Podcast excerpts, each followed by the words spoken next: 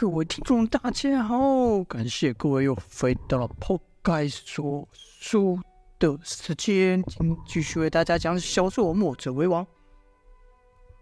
前面说到了，虬髯汉带着一群人打算进城学习城池，以他们的方式实现他们的公道，实现他们的正义。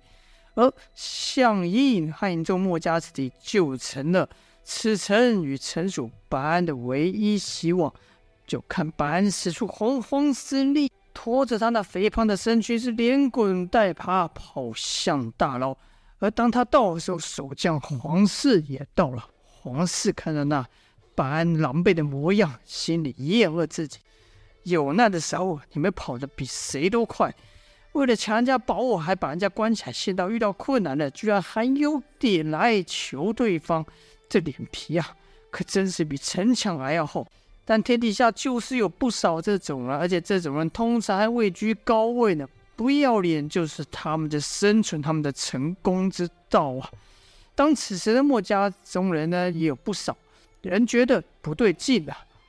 通风就对墨文说道：“外面好像发生什么事了。”我要不要出去查看一下？墨文就说：“看这些狱卒神色紧张，确实不太寻常。可可看首领那样子。”两人就朝项燕看去，项燕还和之前一样，一点都不在意，是泰然自若啊。于是同风、墨文就只好看向阮硕。阮硕想到，当初他没听项燕之言，冲入战场，项燕甚是不悦，便不敢再自作主张，说道：“一切还是听首领吩咐吧。”话刚说完，城主白安跟守将黄氏就跑来了。白安立刻说道：“救命啊！救命啊！魔家的好汉啊，赶快救我的性命吧！”黄氏则说：“哇，城城里遇袭了，是我的手下和城中百姓死伤大半，还望各位出手相助。”这时王离说道：“遇袭是什么人？是之前被我们打退的敌军吗？”黄氏说：“不是，是。”是一群武功高强之人，不知道什么时候混进城了，突然就展开了攻击，是见人就杀，是见人就砍，还把城门都关上，不许任何人进出。这些这些人厉害的很，而且都会武功啊！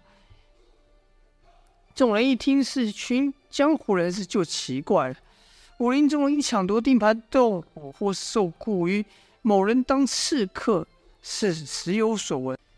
但直接杀人攻城却甚是少见了。项燕听到这里，总算有了动作，就看他站起身来，隔着牢门对白安说道：“城主大人呐、把我们关起来的是你，现在要我们出去的也是你，你到底是要关我们呢，还是要放我们呢？”白安说道：“这这这这现在现在情况不一样了，这匪徒都杀进来了，我需要你们保护，自然是要放你们了。”就听项燕哦了一声，继续说道：“那等我们帮你把这坏人打退之后，你会不会又翻脸把我们给关起来了呢？”白安说：“不会，不会的。这到时你就是我救命之恩，救命恩人了。对待救命恩人，那自然是不同了。”向义点了点头，伸手指的牢门上的锁，说道：“但你这锁还锁着呢。”只是通风站起来说道：“现在这锁没什么，我可以把它给破坏掉。”但向义却阻止了通风，而后转过来对一众墨家子弟说：“哼，我知道要破坏这所，走出这大牢，对我们来说不是难事。但人家把我们关在这，自然有他的理由。我们就这样破牢而出，合适吗？”这时，童风说道：“他他哪有什么理由？他不就是不过就是贪图先生的宝物罢了。”项燕说。贪图宝物是理由，遇到危难需要我们的力量也是理由。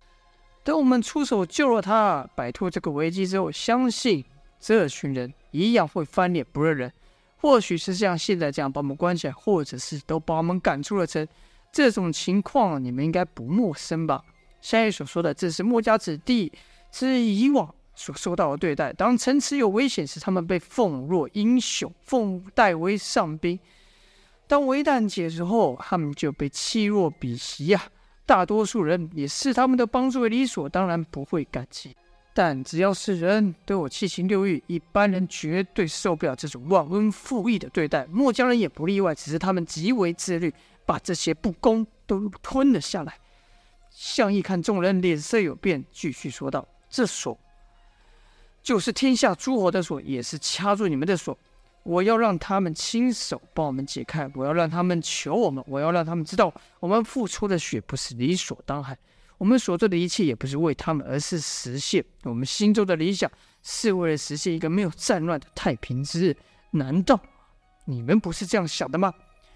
项羽这一席话，让一众墨家子弟。听着热血沸腾，有人就喊道：“是啊，我们才不是为了帮助这些视百姓如无物的君侯，我们为的是百姓，为的是理念，为的是天下太平，才挺身而战。”项羽点了点头，说道：“那你们谁愿意跟我一起，以力量扫平天下，终结这个乱世，实现太平之日呢？”这话一说完，墨家子弟齐声喊道：“我们愿意。”追随先生，实现太平之日。这喊声，大牢上的石壁都掉落好几块，好像把这些墨家子弟积闷许久的不公、许久的怨恨、许久的忍耐都喊出来。这时，项羽才转身对白安说道：“你还在等什么呢？”白安和黄四都被刚才那一幕给震慑到了。眼前的人好像不是墨家子弟，白安产生了一个幻觉，就好像就好像功夫里面周星驰要去看回邪神的那个门一样，一打开，里面流出的是倾盆的血水呀、而童风在在项羽后面的童风也感觉到此刻的项羽不一样，他身上散发出来让人无可抗拒的魄力，好似。一个杀神呐、连童风都有如此感觉，更何况是白安呢？项义就看着白安，两眼发出刺人的金光，说道两个字：“开锁。”白安就像是人偶一样，乖乖的把锁给打开。而后，项义就领着一众墨家子弟走出了大牢啊，来到街道上，见是那血流成河的景象。项义环顾了一圈后，吩咐道：“王离，你带人去东面湖湾，你带人去南面；栾树，去西面；童风、莫文，北面就交给你们了。你们不需要和对方硬拼，只要试着把敌人集中起来就好。之后的事就交给我吧。”项羽的自信来自于他的实力，他的自信也给他身后的墨家子弟兵力量。一看墨家子弟兵都紧握双拳，等待项义的命令。项义说：“记住我的话，有我在，你们不需要和敌人拼命，去吧。”这一声“去吧”，一众墨家子弟就按照燕萧的吩咐，朝四面八方撞去。燕萧的竹子走向那城主白安的府邸，要取回他的战斗人偶，就看。那在无数工匠都无可奈何、都无计可施的人偶，项羽轻轻动了几个机关，的人偶就复活了起来。而后，项羽就对人偶说道：“好了，该是时候带你们去转转了。”相爷在出时，身旁已经多了两个高大的战斗人偶，一个手持双枪，另一个手握大刀啊！好了，却说王离带着墨家子弟朝东面奔去时。就看到前方有三人围出一群兵将和百姓，王离立刻大喝道：“给我住手！”跟着就用龟甲盾朝那三人甩去，却是极快。对方三人立刻说道：“小心，来了个硬手！”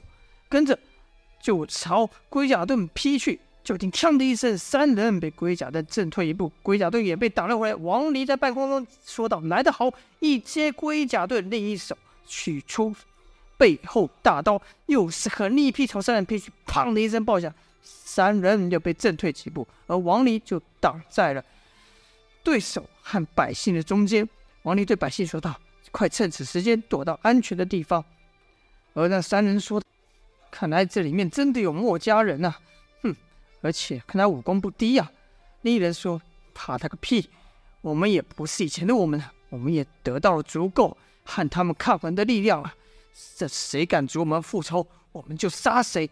另外一个人说道：“让这些家伙看看，我们都经历了些什么。”而后三人就朝王离攻来，一出手使的居然是鬼斧神工的招式啊！刀招凌厉且刁钻，王离赶忙使出墨守成规抵挡，就听刀盾相就，砰的一声，三人的攻势都被王离给架开。王离说道：“哼，让我教你们，鬼斧神工是这样使的。”说完，居然以同样的招式朝三人攻去。三人怒道：“怕你不成？居然不闪不避，还王离使出同样的招式。”王离。早在阳城时就领教过这些人的狠，知道他们不怕死，甚至愿意同归于尽啊！若只是一人出刀啊，王离还有自信可先将其给败了。但眼前面对这三个人，而且三个人武功也不弱，王离若不变招，纵使败了一人，也势必被其他两人所伤。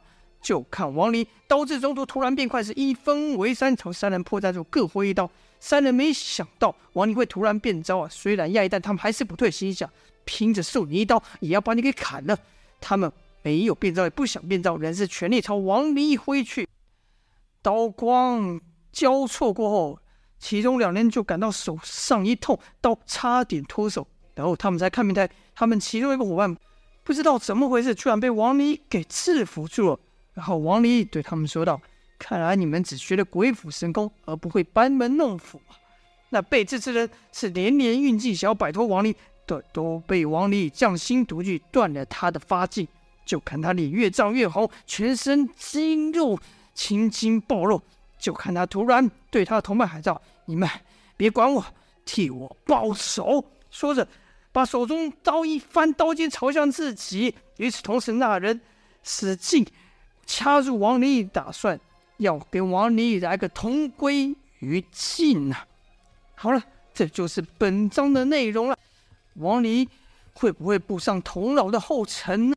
就待下回分晓啦。好啦，今天先说到这边，感谢各位的收听，下播。